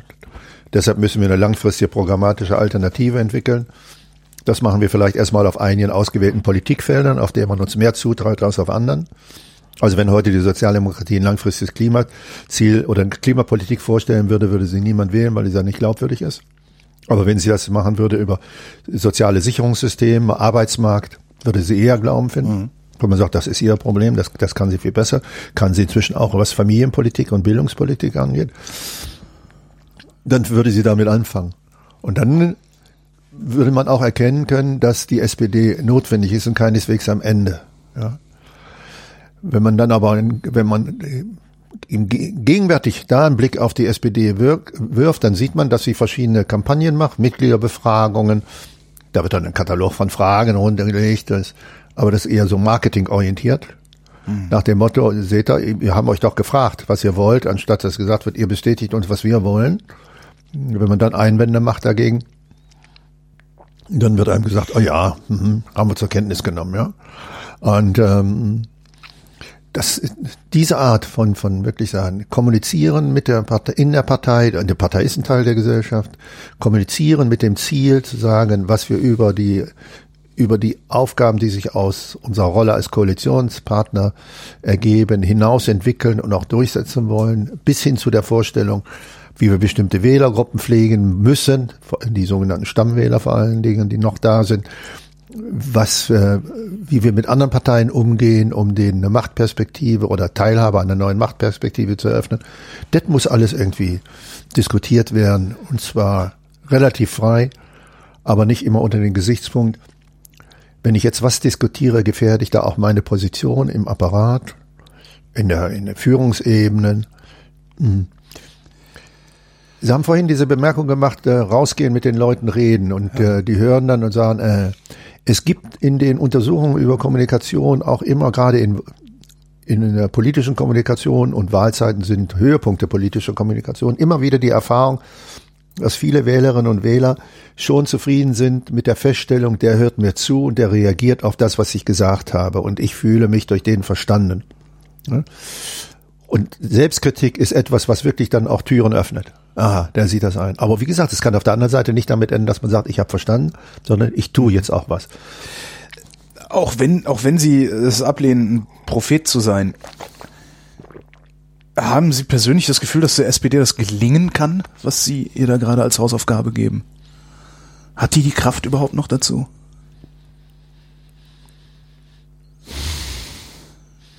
Tja, eine Wüste kann sechs Jahre trocken sein und dann regnet es wieder und dann kommt doch eine Pflanze vor. Also. das heißt, Kevin Kühnert wird äh, die SPD dann in 30 Jahren in die Regierung führen.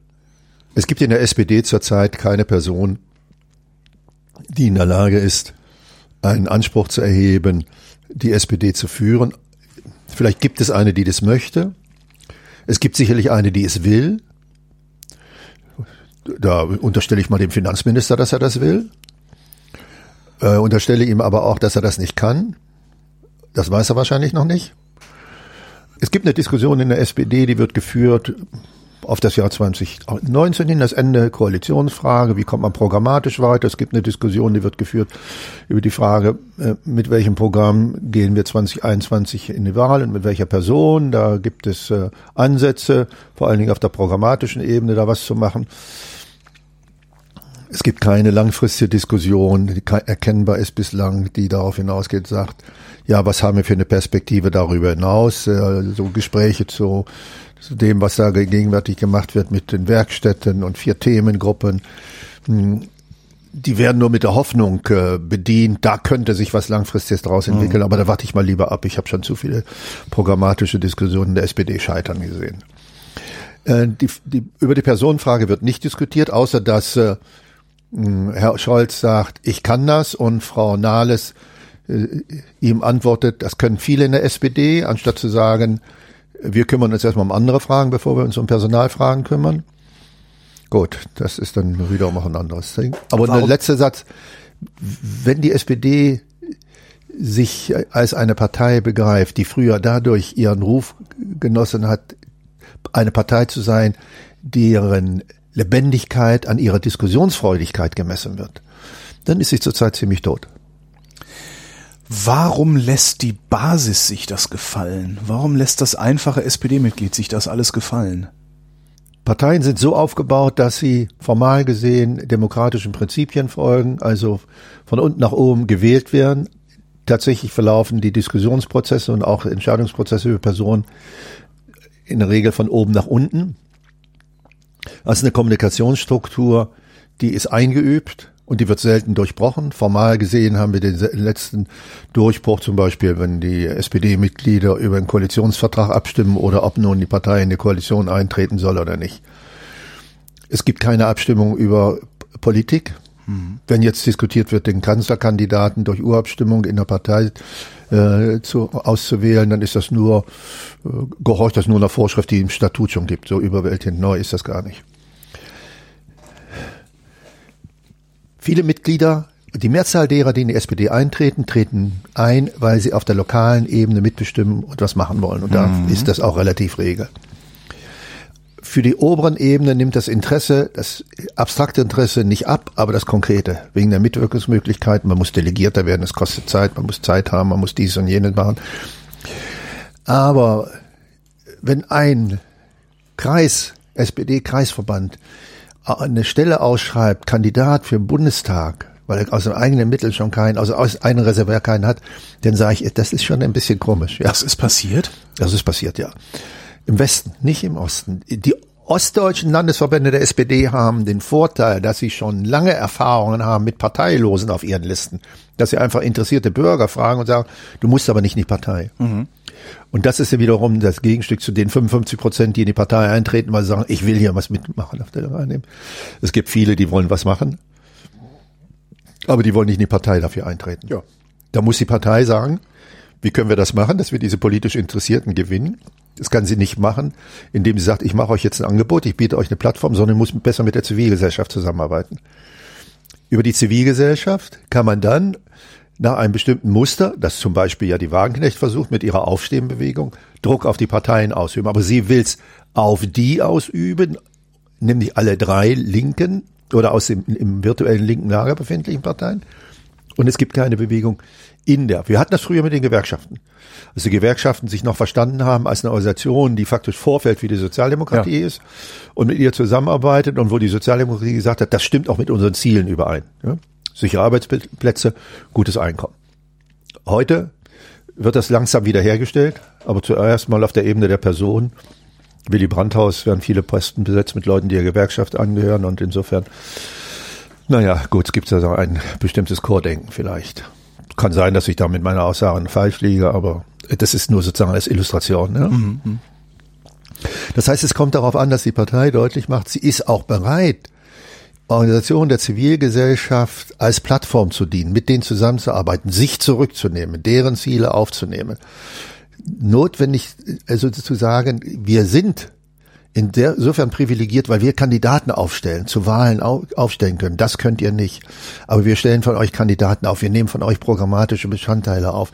Wir haben, wir wollen den Zugang zu euch haben, ohne euch in die Parteiorganisation hineinzuziehen. Nur die Parteispitze hat immer Schiss, dass es aus dem Ruder laufen könnte, dass sie dann nicht dominiert.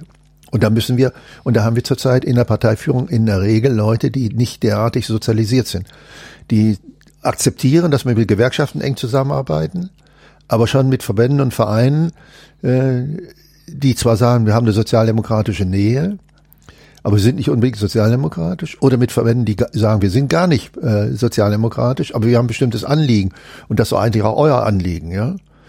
Denn nicht, also wenn dann Camp Act eine Kampagne macht, Leute beteiligt euch an Demonstrationen mhm. gegen weiteren Landraub zugunsten eines Bergbauindustries, dann werden viele sozialdemokratische Klimainteressierte sagen, ja, das stimmt, wollen wir mitmachen, aber sie werden keine Parteiorganisation finden, die da mitmacht, weil die sagt, das, äh, da stören wir und so. Steht nicht im Koalitionsvertrag. Ja. Ja. Nee, das, das da in der Hinsicht weniger, das steht nicht in unserem alten Selbstverständnis drin und das sind ja Leute, mit denen wollen wir gar nicht zusammenarbeiten oder mit denen wollen wir nicht zusammenarbeiten, anstatt zu fragen, können wir vielleicht zusammenarbeiten? Was ist so widerspenstig daran, ja?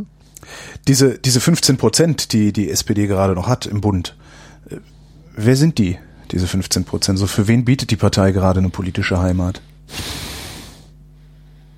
Oder sind das die, die noch nicht begriffen haben, dass sie da nicht mehr zu Hause sind? Ich weiß, die, die Oma von einem Freund, die hat immer CDU gewählt, weil der Adenauer so nett war und das hat die auch Ende der 80er Jahre noch gemacht. Ja, und es gibt Leute, die wählen, die wählen halt weiterhin SPD, weil der Mann immer SPD gewählt hat, die sogenannten Witwenschlepper, ja. Witwenschlepper. Witwenschlepper, ja. Mhm. Also, wenn man in die Statistiken reinguckt, wer wählt SPD? Es sind äh, Arbeiter, Arbeitslose, Facharbeiter, Angestellte mittleren Bildungsprofilen, äh, nicht mehr so viel Jugendliche, nicht mehr so viel Frauen. Mm, in einer Diskussion, ob die SPD wieder eine so eine Art historische Kommission einführen sollte, die sie aufgegeben hat, um damit zu signalisieren, ach, Wissenschaft interessiert uns nicht, so ist das wahrgenommen worden, auch es ist auch nicht so gemeint mhm. wurde. In der Diskussion über eine Wissenschaftseinrichtung, eine wissenschaftsnahe Einrichtung in der SPD hat jemand äh, der als Wissenschaftler der SPD sehr nahe steht und auch schon viel für sie gearbeitet hat, erklärt, ähm, zurzeit hat die SPD überhaupt keinen Fuß im intellektuellen Milieu der Bundesrepublik. Mhm. Früher gab es immer Kampagnen von Künstlern und Intellektuellen in, bei Wahlen. Im April 2017 hat äh, eine Gruppe von Personen äh, im Willy Brandt-Haus nachgefragt, ob sie sich beteiligen sollten an der Kampagne Bundestagswahl. Im Juli haben sie eine Antwort gekriegt. War es natürlich viel zu spät. Also es gibt auch kein Empfindung auf der anderen Seite, dass das ja. notwendig und nützlich sei, mit diesen gesellschaftlichen Gruppen zusammenzuarbeiten. Gucken Sie nach Frankreich. In Frankreich sitzt, gibt es Gruppen unter den Intellektuellen, die diskutieren über Politik. Quer durch die Parteien haben bestimmte Fragen, über die sie diskutieren und äh, versuchen so etwas wie das Gewissen zu sein. Ja. Hatten wir auch in der Bundesrepublik. Die berühmten Göttinger Sieben 1957 über Atomfragen geredet, ja. Oder einzelne Figuren, ja, Dahrendorf, Habermas, ja, oder auch Dichter wie Böll oder auch Grass. Ja. Ne? Wir haben diese Personen heute möglicherweise noch, was deren Kompetenzen in ihrem Fachgebiet angeht. Also das für Habermas und so weiter gilt das auch noch. Aber deren politische Einmischung ist geringer geworden oder wird nicht so wahrgenommen oder so geschätzt. Ja? Und insofern, insofern gibt es schon ein Problem. Äh, der Verankerung der SPD in der Gesellschaft und im sogenannten Response. Was kommt von da aus zurück auf die Angebote, die der SPD gemacht werden? Also, wer sind diese 15 Prozent? Diese 15 Prozent sind Menschen, die schon immer SPD gewählt haben und sie weiterhin auch wählen werden. Es sind sozial gesehen Leute, die sagen, ich bin äh, entweder in einer Situation, wo ich glaube, dass die SPD mir noch was zu bieten hat. Es sind oft Menschen, es sind arbeitslose Menschen, es sind Menschen mit einfachen, formalen, niedrigen Qualifikationen, mit Tätigkeiten, die relativ niedrig sind, die nicht so hoch bezahlt werden, es sind eher im kleineren und mittleren Angestelltenbereich. Es gibt auch noch welche in den, in den Spitzen der Gesellschaft. Also, äh, die, die sagen Mittelstand, Mittelschicht oder so, da gehöre ich dahin. Aber es sind gerade weil auch äh, viele sagen, oh, da habe ich jetzt ein Angebot von den Grünen und manche in, in westdeutschen Landesverbänden sagen, oh, da habe ich auch ein Angebot von den Linken, wenn die erstmal, wenn da auch ein anderes Personal vielleicht auftaucht. Die Linke klagt darüber, dass sie zu viel jungen akademische Mittelbau kriegt in westdeutschen Landesverbänden, die wiederum überhaupt nicht konform sind mit den etwas älteren äh, Personal, was in den westdeutschen Landesverbänden ist, ja, dann haben die auch ein spezifisches Problem. Aber da sind eben auch die Grünen, die sagen, nö, bieten wir uns an. Ja. Also insofern wird es nicht zu einer Fusion von SPD und Grünen kommen, weil die Grünen werden nicht eine Volkspartei. Denen fehlt der Sensus für die äh, untere Mittelschicht, äh, für die Unterschicht, für deren Bedürfnisse. Das behaupte ich mal schlicht und einfach. Das, haben das heißt, die 20 Prozent sind auch das Ende der Fahnenstange, das wir da gerade sehen? Ja, das sehe ich auch, das Ende der Fahnenstange. Und insofern äh, verstoße ich schon gegen mein Prinzip, keine Prognosen abzugeben. Aber das ist, äh, ich sehe das als ein Tat im Moment als ein Ende der Fahnenstange. Und was über die 20 Prozent ist, das ist dann nicht mehr grün. Also die Grünen müssen ihren Charakter schon ändern wenn sie über 20 Prozent kommen wollen und dann verlieren sie mehr und mehr von ihren ursprünglichen Charakter. Ja. Wobei es durchaus erklärbar wäre für die Grünen, oder? Wenn die sagen würden, wir schaffen uns jetzt zusätzlich zu unserem ökosozialen Denken, was wir hier gerade haben, äh, noch einen Sensus für eben die unteren Schichten dazu. Also ja, das wäre den aber Grünen nicht würde, den Grünen würde ich es als erstes noch abkaufen, dass sie das äh, zumindest versuchen. Ja, das wäre ein intellektuelles Angebot zu sagen, Leute, wir haben hier eine, eine Möglichkeit, dass in bestimmten Industriebereichen Arbeitsplätze für euch geschaffen werden. Aber wir haben auch natürlich immer weiterhin noch niedrig qualifizierte Arbeitsplätze. Ja. Es ist, widerstrebt den Grünen, für niedrig qualifizierte Arbeitsplätze zu werben. Die sagen, wenn Klima, Klimaindustrie, also wenn Industrie und Umwelt zusammenpassen, wenn Klimapolitik entwickelt werden soll, wenn das auch zu Konsequenzen in Technologien und Industrien führen soll, dann brauchen wir qualifizierte Leute. Und dann kommen sie wieder bei einem ganz anderen Punkt, landen sie wieder bei einem anderen Punkt. Und der Punkt, der heißt nämlich, Bildungschancen und Aufstiegschancen sind sehr stark mit sozialen Situationen verknüpft. Mhm. Und wenn Sie dann sehen, wem die Angebote gemacht werden, dann, dann stoßen Sie auf Leute, die eigentlich keine Zukunftsangst haben. Aber sie stoßen bei allen anderen, und das ist auch, glaube ich, ein Problem der Sozialdemokratie, bei vielen jüngeren, nicht so gut gebildeten, in ländlichen Regionen wohnenden, auf Menschen, die sagen, oder auch in den Städten, die sagen, ich verdiene gar nicht genug, um ein, ein armutssicheres Alter zu haben. Ja. Und die kriegen dann auch keine Angebote. Ja? Das heißt, man kann könnte schon gezielte Armutssicherungspolitik machen und sagen, denen nehmen wir die Angst davor, trotz eines niedrig bezahlten Jobs schlecht versorgt zu werden. Gut, aber die Union macht das auch nicht.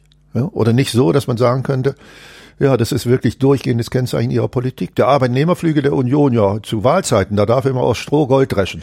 Aber sonst äh, verschwindet er hinterm Horizont, ja. ne? Das klingt so, als äh, würde sich höchstwahrscheinlich überhaupt nichts ändern. Zumindest so in den nächsten, ich sag mal, 10, 15 Jahren in der Bundesrepublik. Also ich bin na, nicht groß geworden, da war ich schon groß. Aber meine Kinder, wir haben auch immer früher mal so ein Liedchen gesungen, nichts muss bleiben, wie es ist, alles kann sich ändern. Äh, dabei habe ich schon bestimmte Vorstellungen, was sich ändern kann und das bewegt sich alles im Rahmen von demokratischen, pluralistischen Systemen.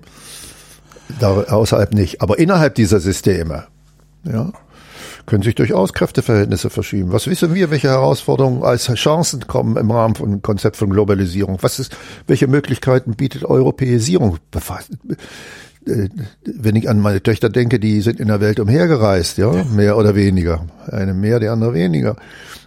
Und äh, die haben äh, trotz des äh, Jahresunterschieds an Alter manche schon größeren Radius auf der Welt zurückgelegt als ich, obwohl ich auch relativ viel unterwegs war. Aber nun gut, sei dahingestellt.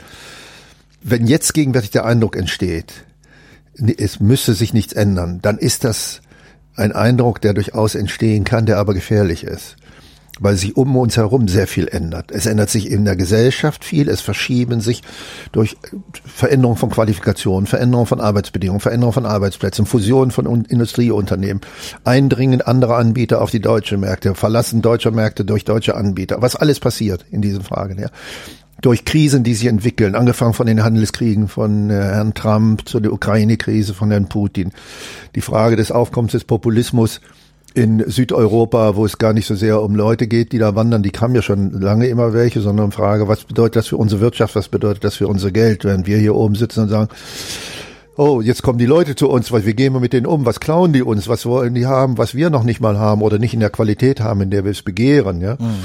Das sind etliche Entwicklungen, auf die muss man einfach reagieren. Aber es ist genau so ein, so ein, so ein, so ein Spannungsbogen. Auf der einen Seite sitzen Menschen da in ihren Jobs, in ihren Ämtern, in ihren Mandaten und sagen, ich kann keine längerfristige Perspektive riskieren, weil das möglicherweise in dem, beim nächsten Datum einer Wahl dazu führt, dass ich kein Mandat mehr habe. Ja?